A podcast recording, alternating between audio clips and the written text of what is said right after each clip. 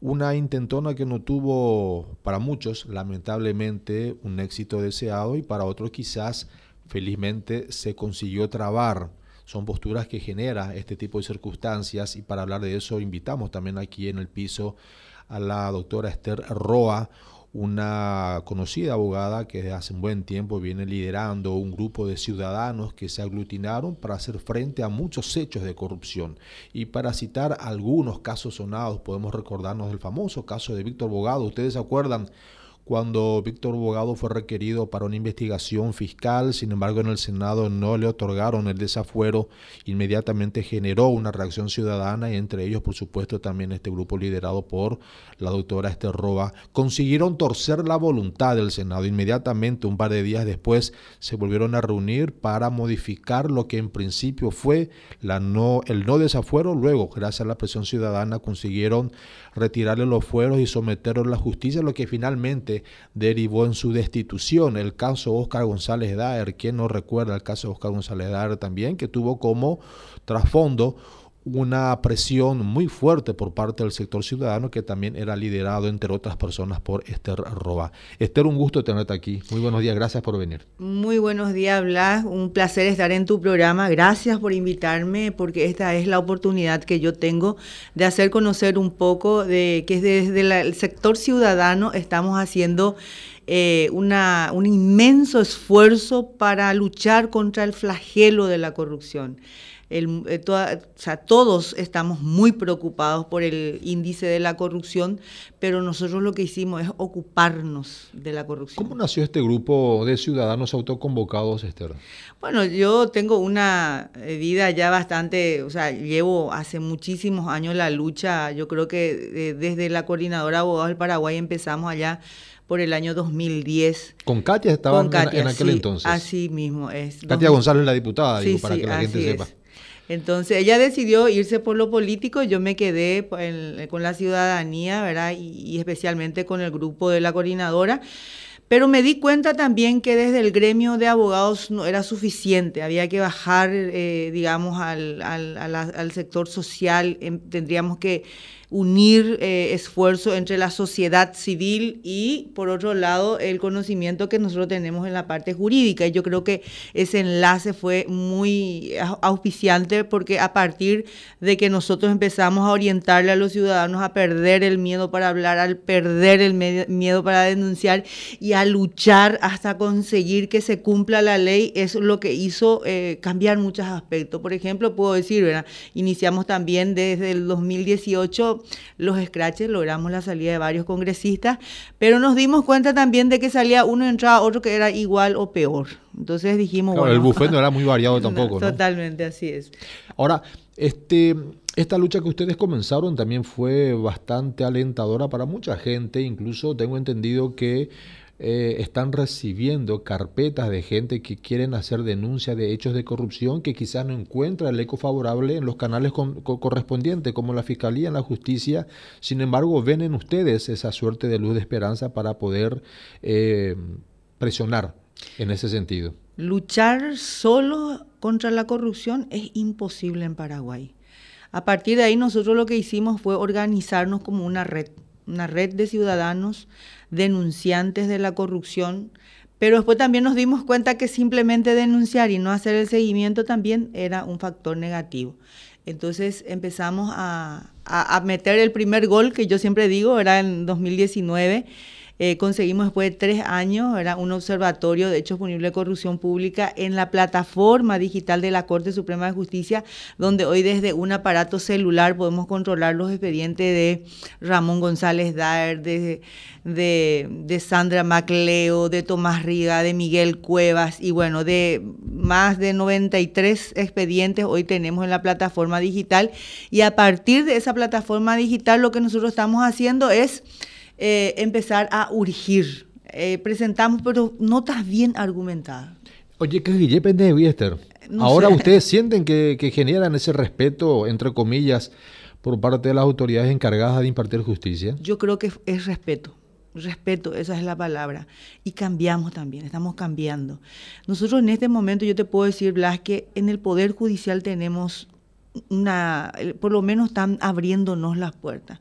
Antes eso era imposible pensar. No, ¿eh? no, no, era imposible. Imagínense cada paso que dimos desde, por ejemplo, desde la audiencia preliminar que le excluía a los medios de prensa y a la gente, en donde terminaban los hechos punibles de corrupción pública en una pieza en una pieza cuadrada ahí con el juez, el, fiscal, el abogado y el, procesado, y de ahí salían sobreseimientos provisionales, después ya salían sobreseimientos definitivos y terminaban. Audiencias preliminares donde uno quiere suponer se daban las cocinadas. Sí, porque nosotros tenemos con la imputación, se inicia la investigación, se imputa si hay mérito, después la otra etapa es la acusación, después de la acusación viene la audiencia preliminar, después de la audiencia preliminar viene el juicio oral. Esas son etapas que antes no podían pasar desde, o sea, se quedaba todo en la audiencia preliminar, ahí morían todos los expedientes porque nadie entraba, nadie sabía cómo, y ya era una noticia, y como Paraguay nadie se indigna, la gente no sale a la calle, entonces era noticia uno o dos días después de terminar.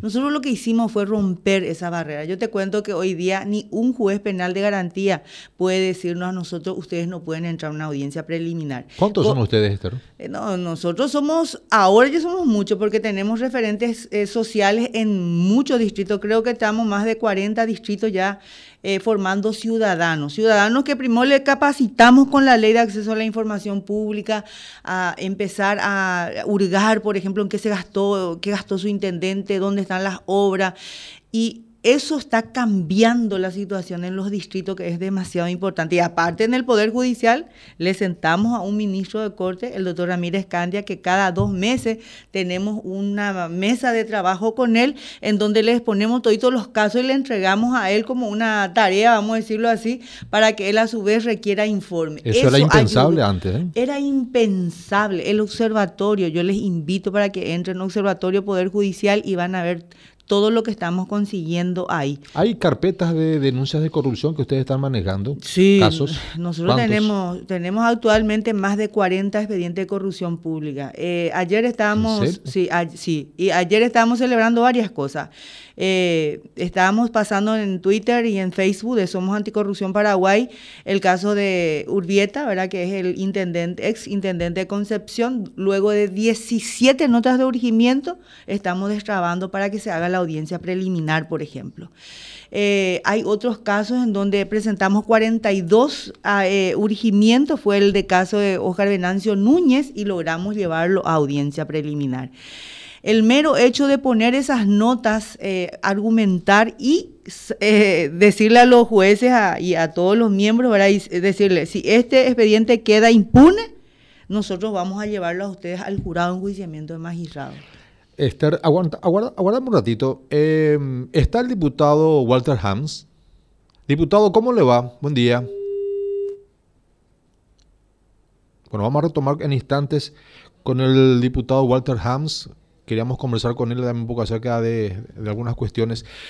Entre tantas cosas que están peleando, Esther, el caso Sandra Quiñones finalmente no se dio la semana pasada, esta, esta semana. Sí, eh, y yo, yo creo que eso está en manos de la, la clase política y nosotros sabemos perfectamente que ellos tienen otros intereses muy diferente a los intereses ciudadanos. Yo soy una ciudadana que no estoy en partidos políticos, estoy en la, en la, con la ciudadanía codo a codo luchando contra el flagelo de la impunidad y les puedo decir que Sandra Quiñones desde la terna ya venía mal. Ella es una persona a quienes se le armó una terna, se le asignó una tarea.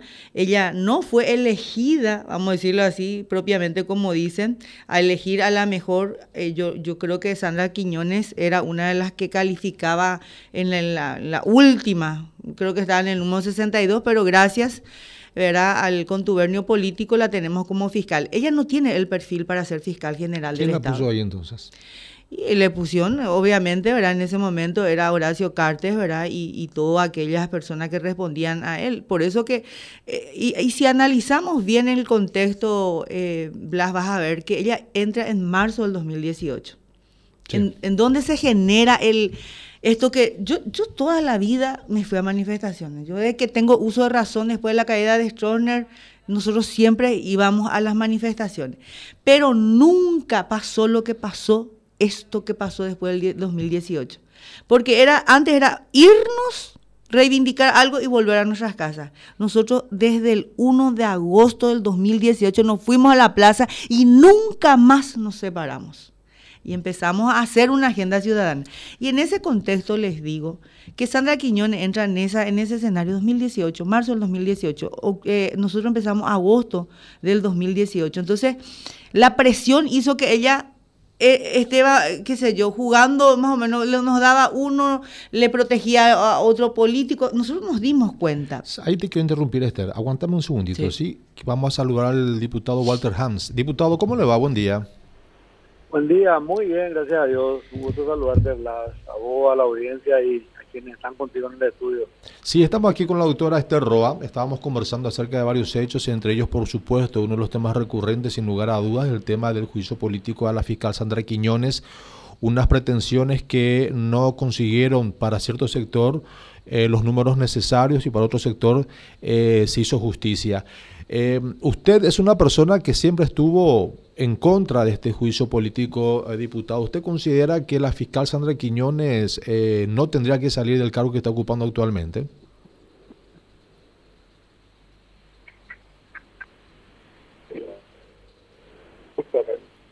Ahí lo escuchamos, diputado. Hola. Sí, ¿qué tal me escucha ahí? Hola. Diputado, ¿nos escucha? Bueno, vamos a... Ahí creo que ya nos escucha mejor. Diputado, ¿nos escucha mejor? Bueno, vamos a corregir la señal. Lamentablemente estamos... El diputado está en... Está en Itapúa. Y él ya nos había dicho que probablemente tenga problemas de señal. De cualquier manera, quisimos conversar con él también para tener un poco su postura. Y nos decía Esther que no tendría que haber estado y que con el caso de Sandra Quillones se dio un caso que nunca antes había sucedido. Ella estuvo siempre ahí más o menos eh, tambaleando, En, el sentido de la presión, eh, la presión mediática de los medios de prensa y por otro lado un grupo de ciudadanos también. Desde que asumió el cargo, más o menos. Desde que asumió el cargo, las cosas cambiaron en Paraguay. Por eso que yo digo, ¿verdad? Que cuando la gente dice, ella le imputó a, ella le imputó. No, no, eh, si analizamos bien, nosotros que vivimos la calle el día a día, sabemos perfectamente que el de Tomás Rivas nos llevó muchísimo tiempo, ¿verdad?, para destrabar y llevar adelante. El de Miguel Cuevas nos costó muchísimo. Yo creo que estuvimos como tres meses frente a la UDEA, la Unidad Especializada de Delitos Económicos, hasta que finalmente se le imputó. Y otros también, ¿de? ¿y cuántas personas que todavía no están siendo procesadas? Yo sinceramente le voy a decir, ¿verdad? Y ojalá que me escuche el, el diputado, que nosotros los ciudadanos estamos exentos del litigio que ellos llevan entre un color y otro color o del mismo sector. Yo le, pido a él que recapacite, y no solamente a él, sino que también a todos los diputados liberales, colorados, todos los que están en el Congreso, que piensen en el país. Sandra Quiñones no tiene el perfil que nosotros necesitamos frente a un ministerio público que tiene un poder extraordinario. El poder, el ministerio público es incluso está por encima del poder ejecutivo, le puede imputar a un presidente de la República, a un legislador, etcétera. ¿Por qué decís que no tiene el perfil? Eh, eh, yo y no solamente yo. Eh, toda la gente que está en el Ministerio Público, si es que realmente se arman de coraza, los fiscales y los, los funcionarios que a diario me, me pasan mensajes y me alientan, yo les ruego a ellos que salgan a la calle y que empiecen a defender la institucionalidad. Sandra Quiñones es una persona eh, de un perfil muy bajo, de intelectualmente yo creo hasta le falta también algunos retoques, ¿verdad?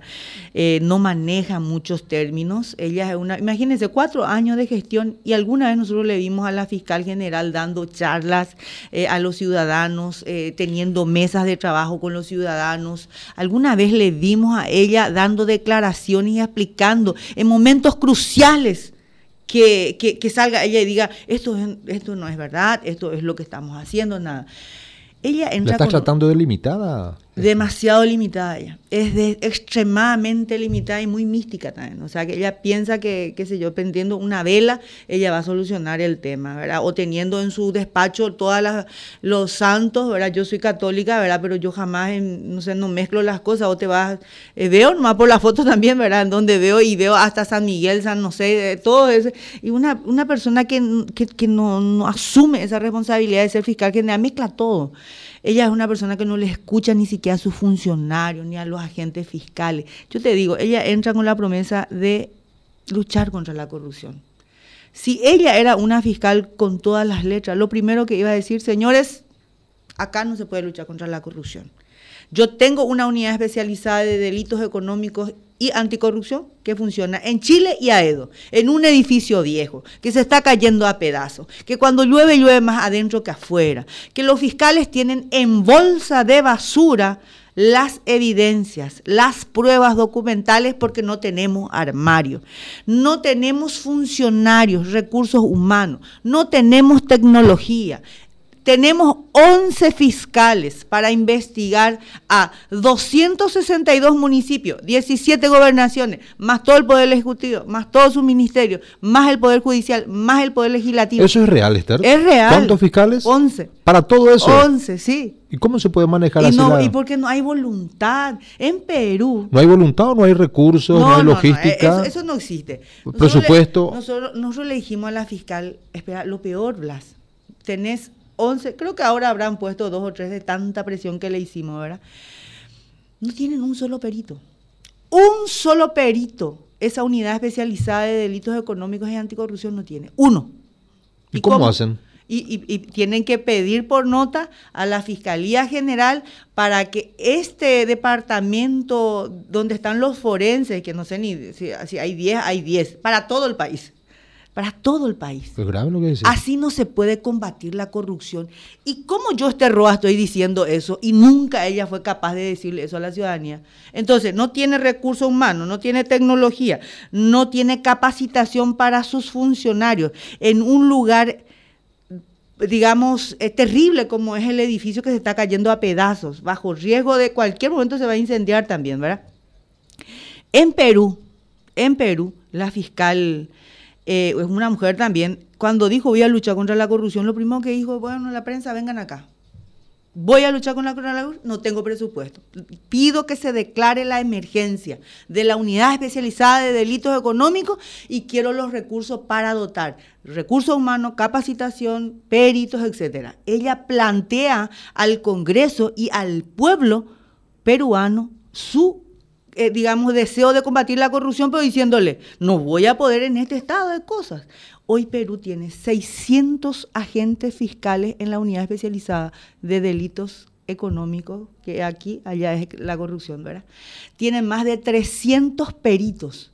Entonces, si nosotros, bueno, vamos a hacer la diferencia, cuántos habitantes hay allá y cuántos hay, ni ahí, nosotros no, no podemos no tener peritos, así es que estas cosas que yo les cuento es solamente una unidad especializada de delitos económicos. No estamos Solamente siquiera- eso en Solamente no estamos tocando la unidad de narcotráfico, Antisecuestro. antisecuestro. Todos, Todos, son cadavéricos, casca vacía. todos están con, la misma de- con el mismo Eh, déficit.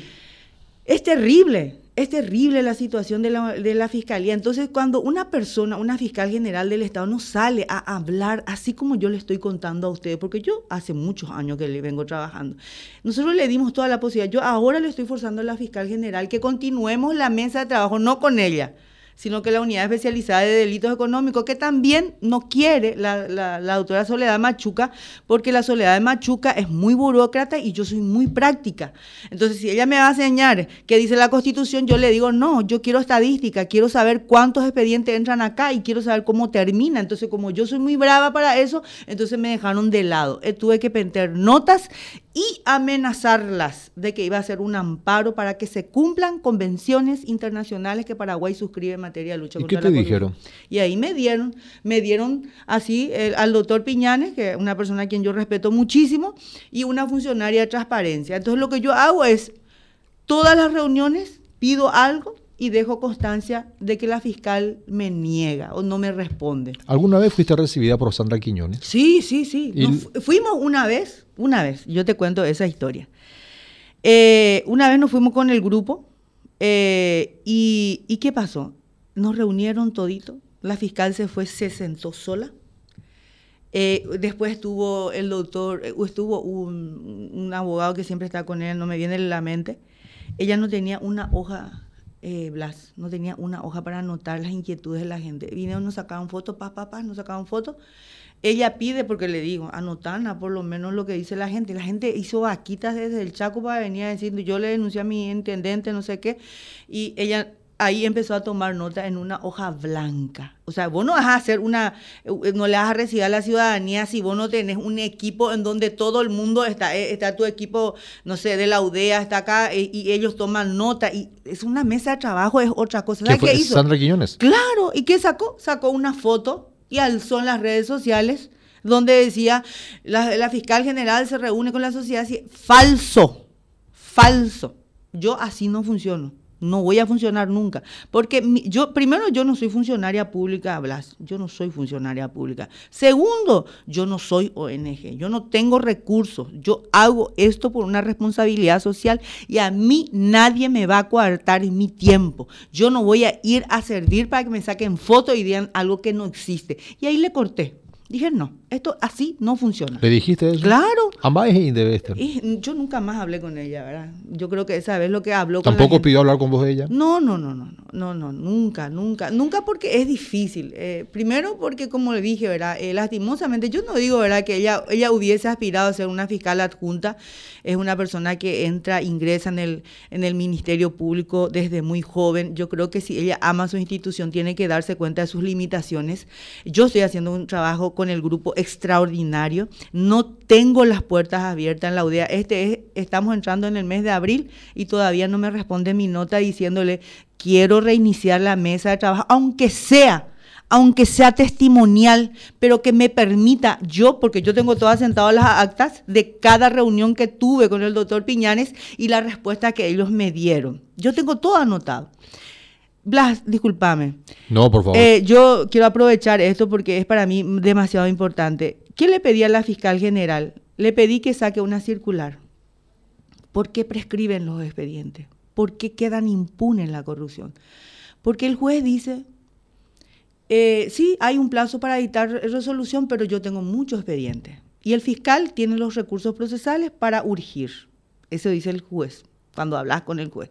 Te va al fiscal y le dice, ah, no, yo ya presenté mi acusación y con eso yo ya termina. ¿Entendés?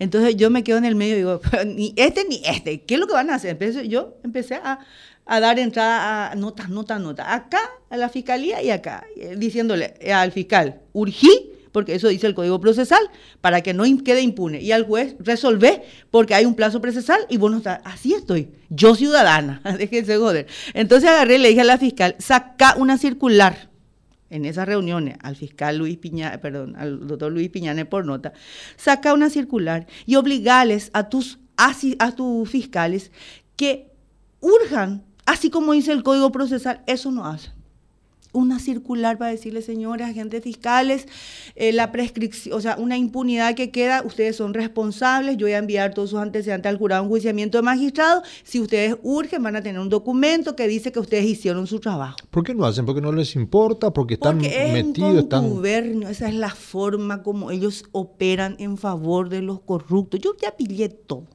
Eh, Están todo complicado, Esther. Están todo complicado, desde la sala constitucional, desde la... Mira, yo ahora por lo menos puedo decir, ¿verdad? Que ahora hay un...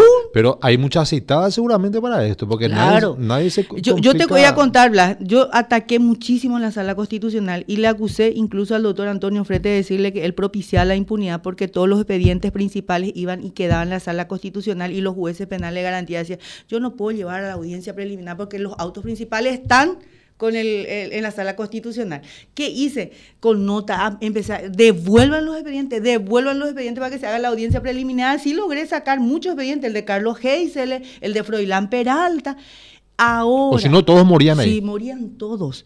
Ahora el doctor Ramírez Candia me dijo, bueno, el, el, vamos a hacer la reunión, porque nos vamos a hacer la reunión otra vez de año y me dijo, pero vamos a incluir al doctor Antonio Fretes. Yo tuve una conversación con el doctor Fretes y tuve una conversación con el doctor Ramírez Candia, eh, iba a estar también el doctor Ríos, en donde íbamos a hacer una agenda ciudadana. Entonces le dije yo a ellos, yo tengo algunas propuestas que quiero incluir para mejorar el observatorio. Tenemos que buscar alguna solución, pero yo desde la sociedad civil, que con, lo, con el derecho que yo tengo, porque existen los resortes legales que a mí realmente siendo una ciudadana, una ciudadana y más todavía que viene luchando contra la corrupción, nadie me puede cerrar la puerta, eh, Blas. Ni la fiscal general del Estado, ni los ministros de la Corte. Esther, nosotros queremos agradecerte tu, tu predisposición de venir hasta acá a charlar con nosotros y antes de despedirte y antes de hacer la pausa, una preguntita y quiero que me respondas breve. ¿Recibiste amenazas? Yo demasiado, muchas cosas recibí, ¿verdad? Pero eh, realmente yo soy una persona que, que es, consciente de lo que hace. ¿Sabes que es peligroso? Sí, yo sé que es peligroso, ¿verdad? Como es peligroso que vos salgas de acá y te atropelle un auto o un motochorro que te mate. Eh, la, en la vida yo creo que es, la vida es un milagro y si nosotros no partimos de esta vida sin dejar una semilla, nuestra vida no valió la pena. Solo eso. Esther, muchas gracias por venir. Gracias. Esther Roa, la abogada, acompañándonos aquí en Voces Disidentes. Nosotros agradecemos su presencia y hacemos una nueva pausa para continuar en instantes como todos los sábados hasta las 11.30. Quédense en sintonía, ya volvemos.